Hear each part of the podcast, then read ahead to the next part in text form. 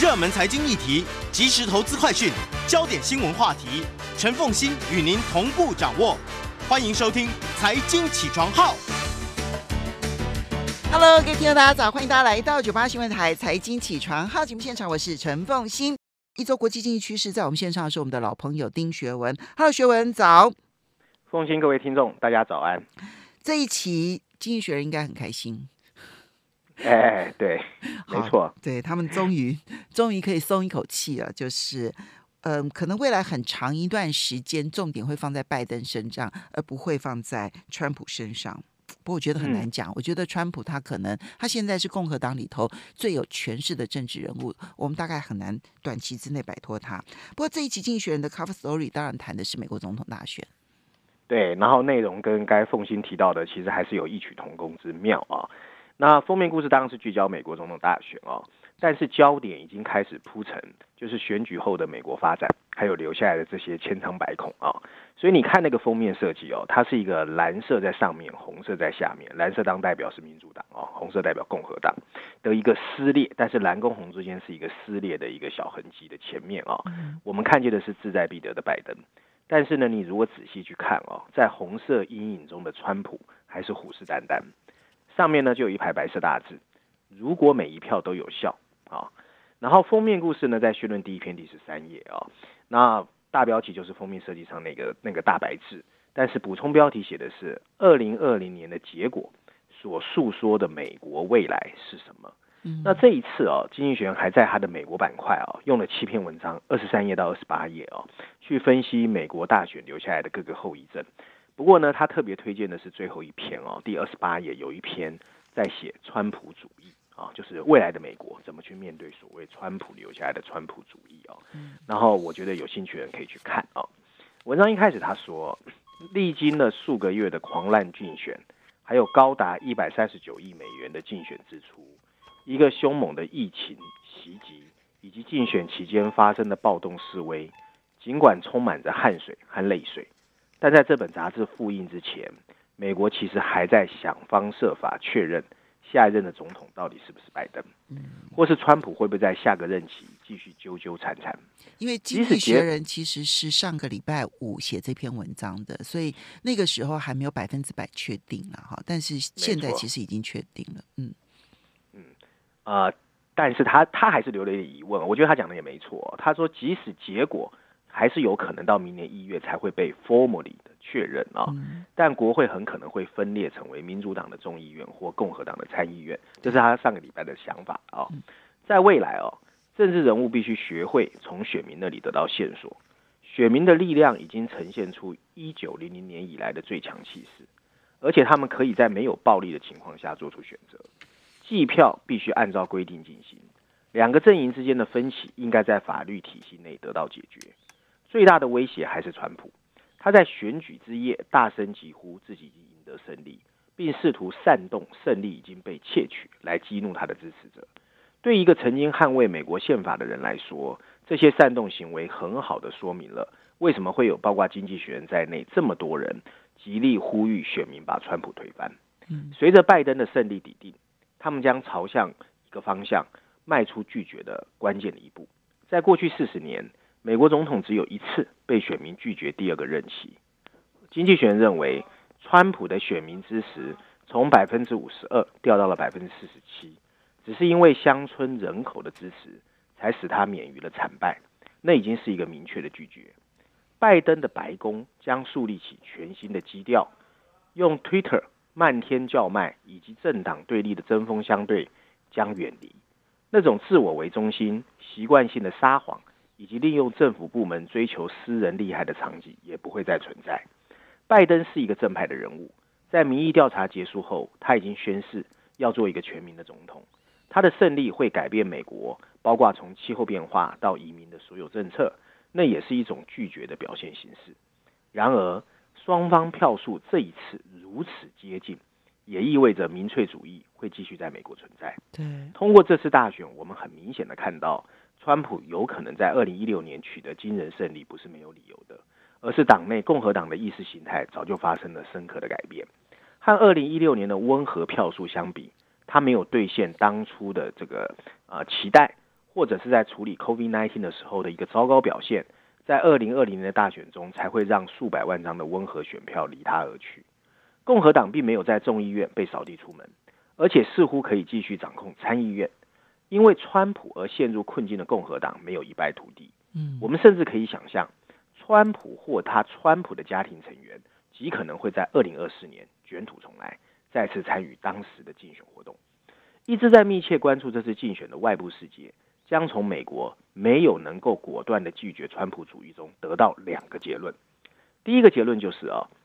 全球的民粹主义者以及从川普身上获得的灵感，他们将认为自己的政治品牌在美国以外也肯定拥有一样光明的未来。川普的一次惨败，可能给巴西的 Bolsonaro 和法国的 Le Pen 带来麻烦。但前英国脱欧党的领袖已经宣誓要东山再起，对川普的支持也会继续存在。这表明，在二零零八年到二零零九年的金融危机之后，外来移民、城市精英和全球化的反对声浪还会继续。第二个，则是对美国依赖的戒慎恐惧。川普在外交事务上一直采取的是一种以交易为目的的破坏性手段，他藐视盟友还有多边主义。相比之下，拜登从参议院开始就愿意遵循着美国外交传统价值观，他必将寻求重新恢复跟盟友的紧密关系，并加强全球的治理工作，例如留在世界卫生组织，并加入所谓的巴黎气候协定。但这次选举结果出炉之后，每个人心里都明白，所有情况都可能会在二零二四年再来争吵一次。没错，在美国国内情况更为复杂，其中包括了对双方的教训。以及对美国的政务管理最艰难的信息是给民主党的，他没有能够掌握参议院，意味着拜登很难轻易通过和所有的法案，还有法官的任命。基础设施的法案、医疗改革和环保法律也会受到国会的杯革。嗯，这个失败部分反映了民主党无法吸引白人选民，尤其是那些没有受过大学教育、居住在美国乡村地区的选民。他们在佛罗里达州和德克萨斯州的年轻非裔美国人，还有西班牙裔的选民中的表现也不如预期。这些失分削弱了民主党。如果不是美国白人越来越少在郊区，然后在郊区居住人也越来越少，他们很难赢得这次选举。相反的，他们会需要透过修正共和党人的指控，例如他们反对自由进取以及过度遵从身份政治，来赢得共和党选民的支持。共和党人也面临的教训。川普主义有它的局限性。如果他们阻止参议院的所有立法，而且抹黑拜登，那将标示着又一个的选举周期。其中的僵局政治和党派对立的零和逻辑，将使美国无法解决自己的问题。共和党人会告诉自己，抹黑华盛顿机器有助于支持他们对有限政府的主张。但这种观点不但短视，还有一点愤世嫉俗。那些在本周决定走到他们这边的黑人和西班牙族裔的选民，意味着。共和党人也可以赢得少数族裔的支持，而种族群体并不是单向选择的一群人。共和党人被自己的信仰、身份、政治所引诱，这让白人对一个多种族国家产生了恐惧。如果他们可以让自己的政党做出一些正面的回馈，并试着扩大自己的选民基础，共和党的发展会更好。比如说，改革司法正义，或升级美国不断崩溃的基础措施。文章最后一段提到，这次选举再次表明了。美国已经是一个分裂的国家，他的许多政治人物都开始为弭平分歧而努力，也承认川普造成的分裂无以复加。我们希望这次选举的失败可以成为一个教训，那就是我们都要知道，选举真的不能够解决所有的问题。选举当然不能够解决所有的问题，这个其实，嗯，才是认为选举可以解决所有问题应该要得到的教训。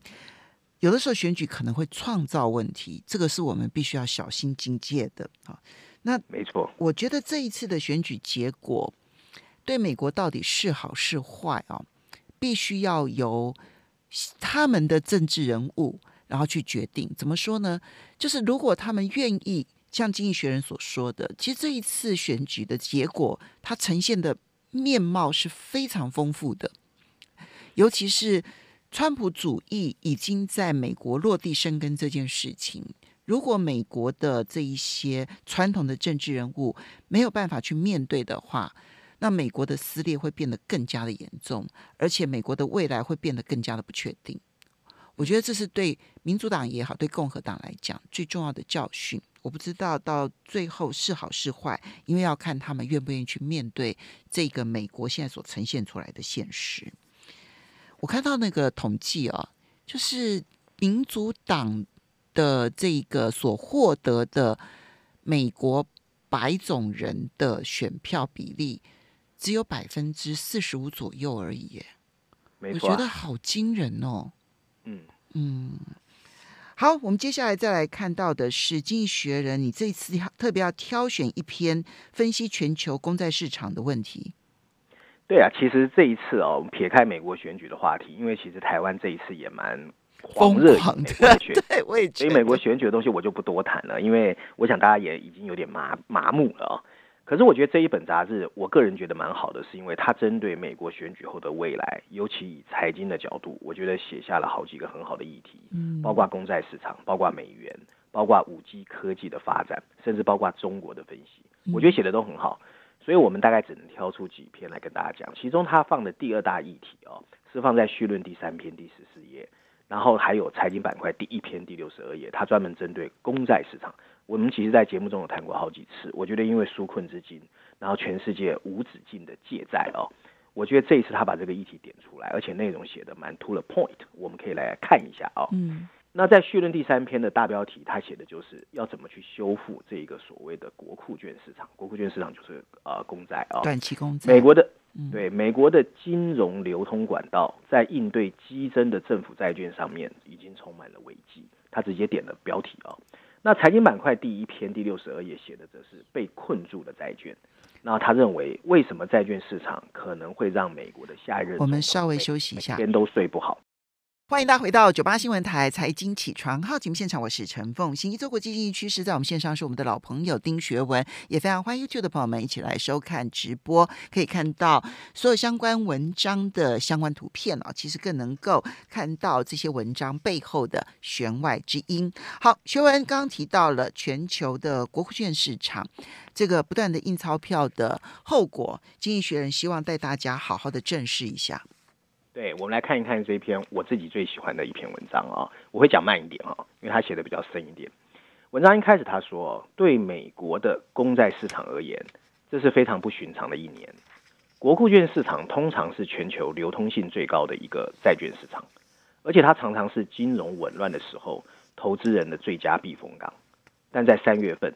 由于对疫情的恐慌，在当时导致了大规模的销售，还有一些交易的失败后，它在当时突然紧缩了起来。接着 F 接着美美联储的 FED 呢，借由在两个月内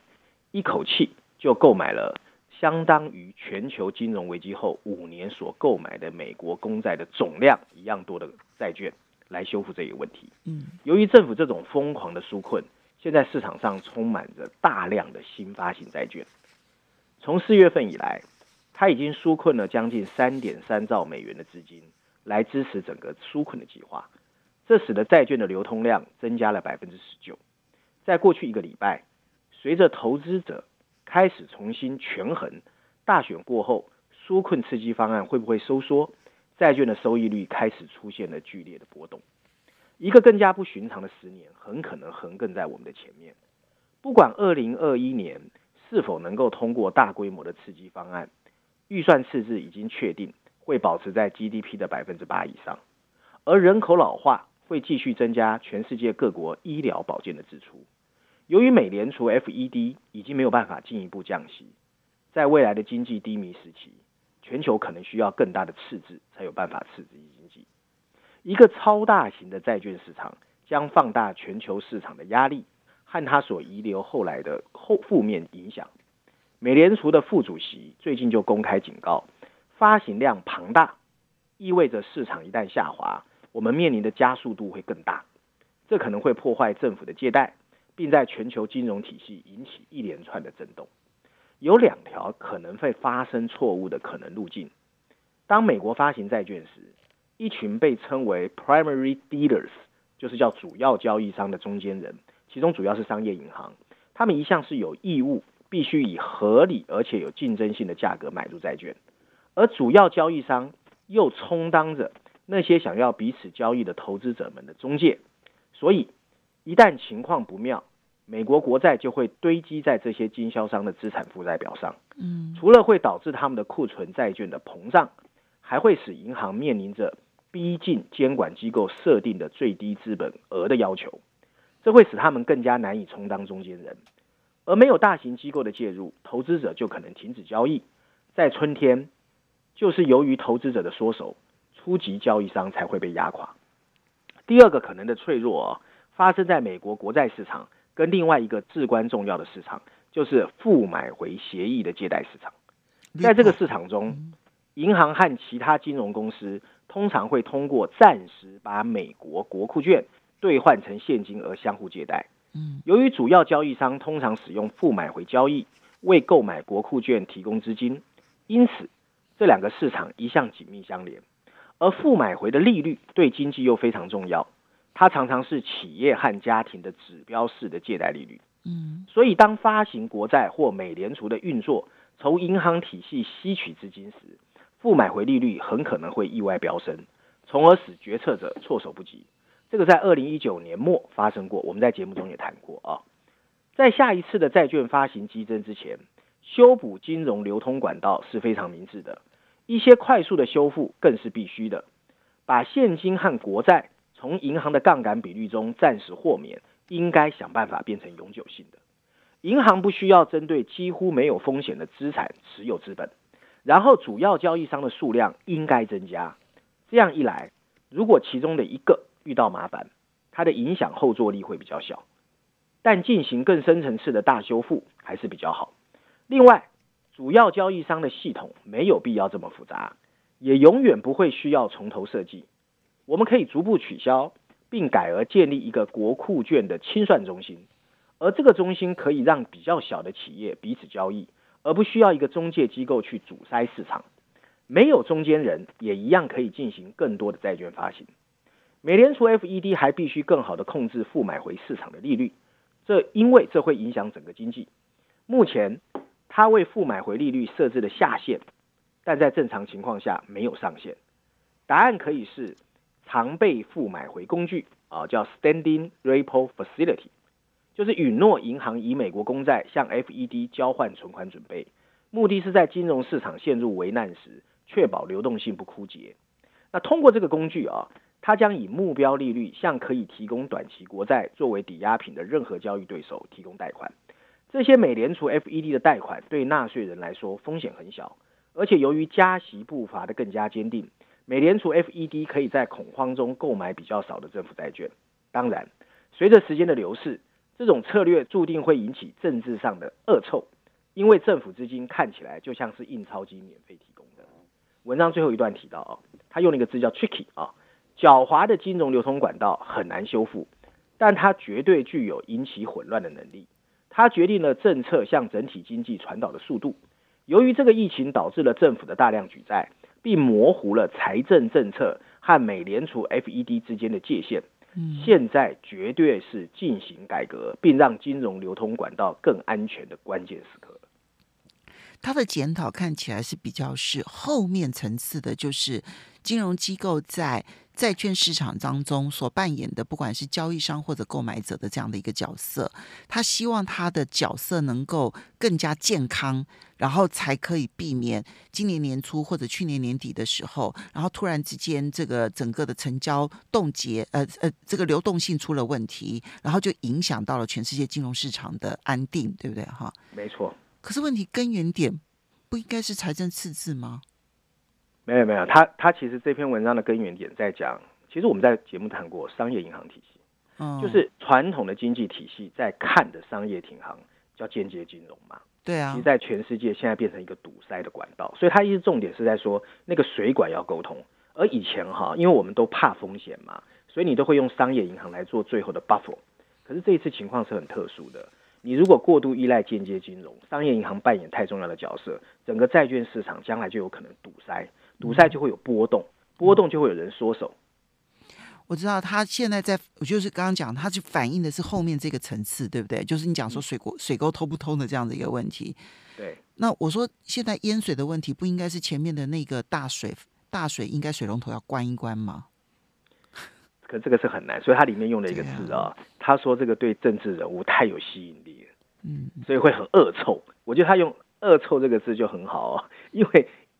没有水龙头不用关，你想想看，缝隙那里面有多少的吸引力啊？没错，这就是我政商政商很恐怖啊，哎没错，这是这是我觉得未来才最可怕的一件事情。因为每个政府都会变得好大方啊，因为反正钱又没成本，而且别人也这样做，嗯，如果别人如果别人做而我不做的话，那我、我这边还会造成水满为患的，因为是别人的钞票等于印了之后流到我这边来了，对啊。然后然后商到然后商业银行本来是一个类似节制法嘛，就是像水管的节制法，嗯那最下面是投资者或者是我们嘛。那你上面的人呢，没有止境的去做他想做的事，你这边又有点卡住，那下面这边就早晚会出问题啊，对，这才是我值得担心，我们大家非常值得担心的一个问题。非常值得担心。好，接下来你要挑选，还要挑选一篇呃梧桐树专栏，对不对？美元谈美元，对，好，好，这一篇在财经板块第二篇第六十三页啊，是梧桐树专栏，像凤贤说的，它的大标题写的很直白。为什么在美国大选后，美元资产仍旧在上涨？美元资产哦，它的美元为什么嗯，它的美元资产指的是股市还是债券市场？都包括？可是债券市场价格是跌的，没有后呃，其实现在哦，全世界的这个叫做呃投资机构对这个看法是两极化的。嗯，那有一种看法是说，如果选情一直搞不定，就是到底是不是拜登一直不能确认，那有可能哦，美元资产还会再上涨哦，嗯因为避险。嗯但是如果很快的抵定，川普认输，哎，那有可能像你说的，就是美元资产会跌嗯啊。那因为这篇呃这个杂志出来的时候，其实还没抵定呢嗯啊，嗯所以他其实他有结论，我可以跟大家讲结论，他认为美元会跌。那我们看看他的分析啊，好，因为他觉得美元的变化会影响全球每个地方啊，这个我是赞成的啊。嗯文章一开始他说，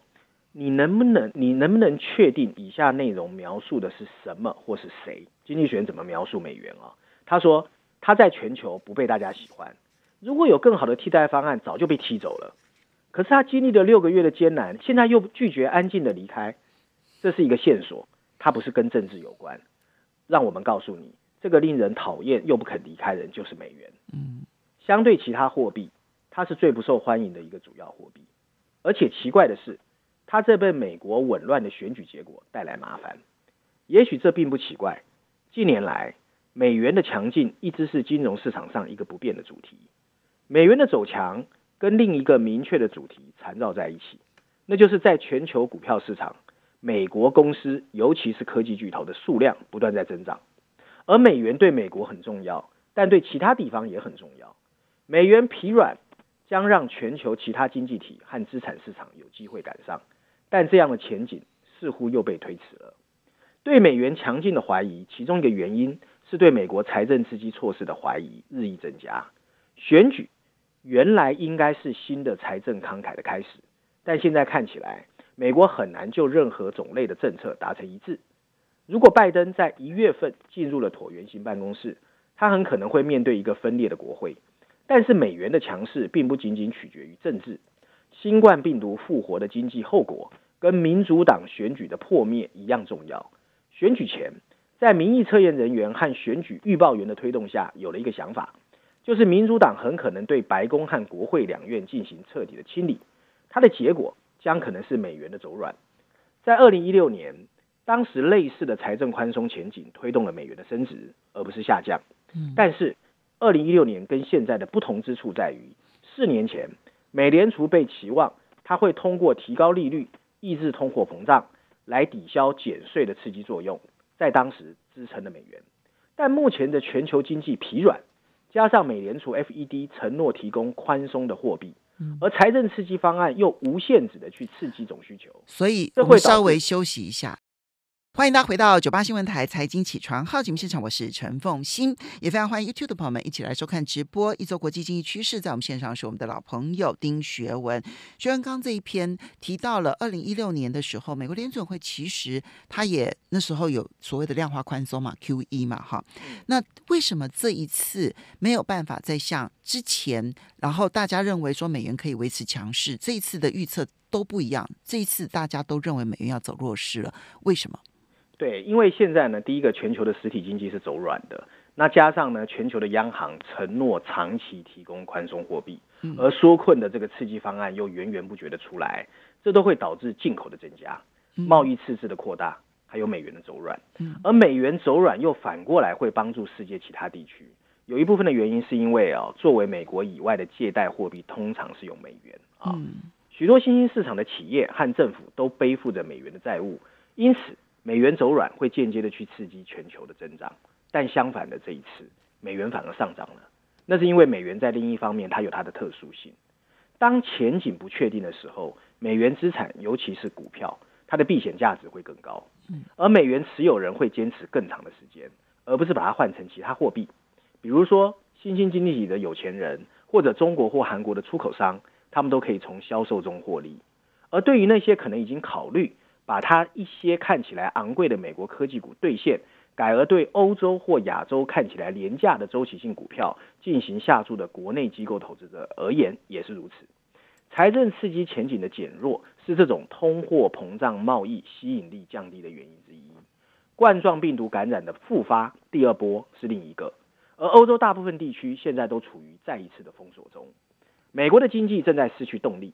周期性股票的吸引力也在减弱。相反的，投资者又回到了高科技企业，而这些企业得益于一种叫做“回家经济”啊，就是所有的需求回去。嗯，如果有一件事情像美元本身一样强劲，那就是这个强势绝对不会太久。那现在什么东西会加速美元的下跌呢？也许是拜登这个参议院就算支持，他也不会比连任的川普更好战和进行零和贸易政策的个性。对，也许。疫苗的好消息会重新点燃美国投资者购买海外廉价资产的意愿。文章最后一段提到，我们往美国以外看，美元似乎还是可以走弱，还是很可能会走弱。无论美国政治的结构如何，财政刺激措施不会退场，民粹主义不会退缩，债券收益率又很低。在这种情况下，我们如果认为政治人物会放弃，由赤字供应的无限支出或减税，那你就很笨了。在过去五年，美元的上涨是因为美国的短期利率平均高于西欧和日本的其他经济体。嗯，这个世界上少数所有人都有共识的事情的这个优势早就不见了。所以他的结论就是。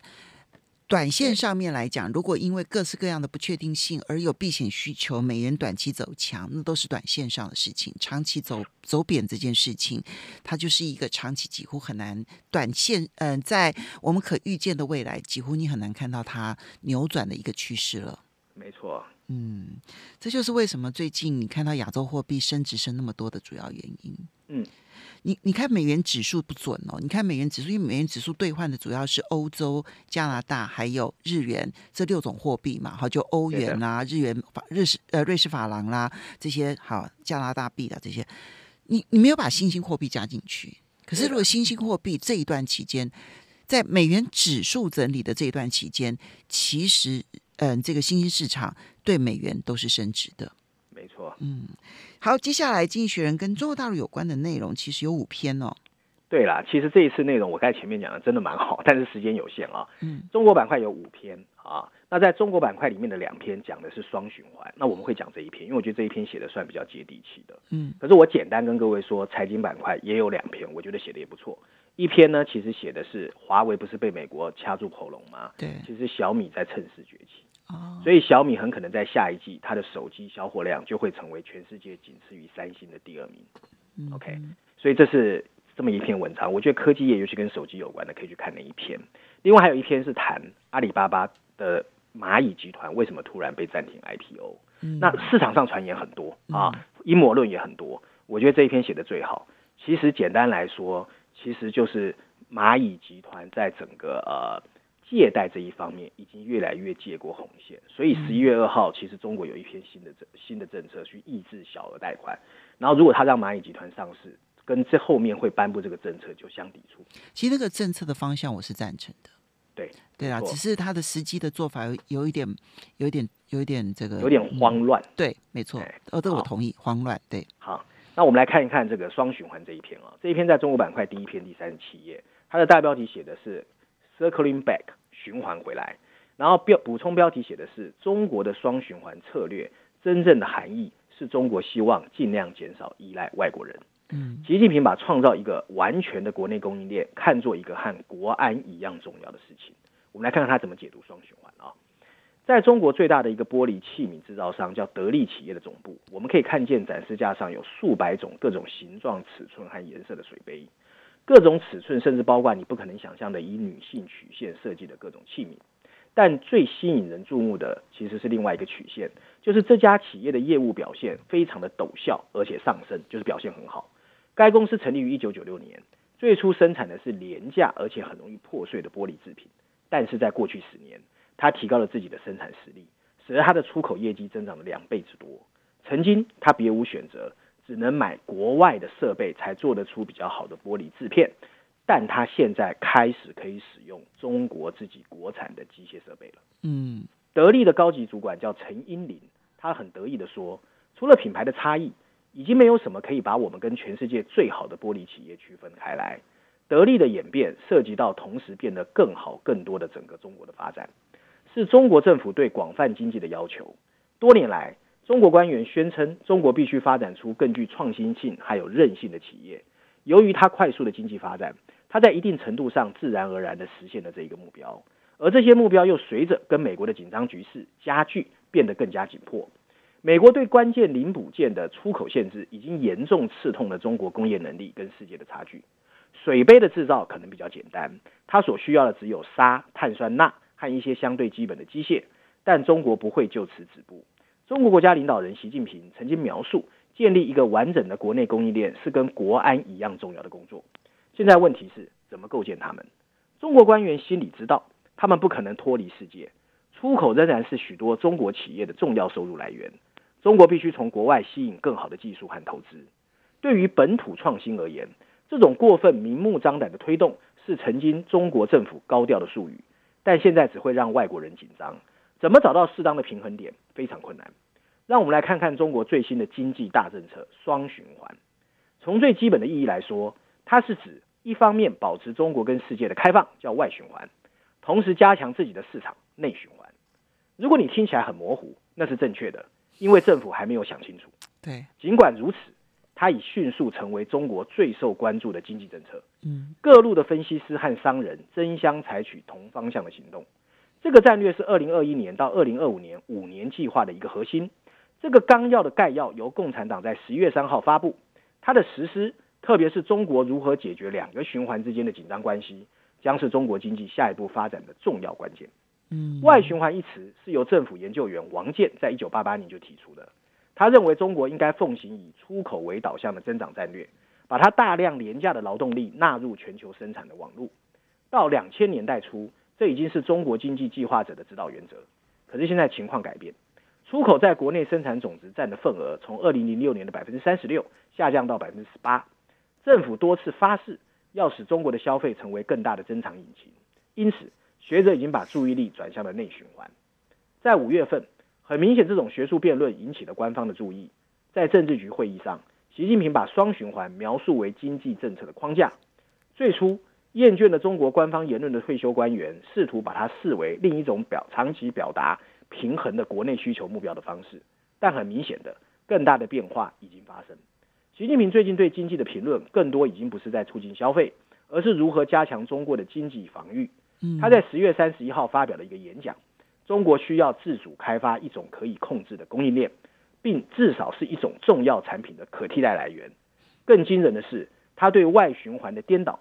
他没有谈论中国从全球化中获得的经济利益，而是强调了向外国公司敞开中国大门的战略目的，那就是如果能够让他们更依赖中国市场。就可以舒缓外国向中国施加的压力。这句话非常重要。他的结论是，他的结论就是说呢，其实他对双循环还是蛮肯定的啊。嗯，所以他最后面又拉回德利说，德利的郑先生说，尽管疫情影响的需求，他不会放弃外国市场，他永远会跟着市场的脚步在走。嗯，市场会证明哪一个循环最重要。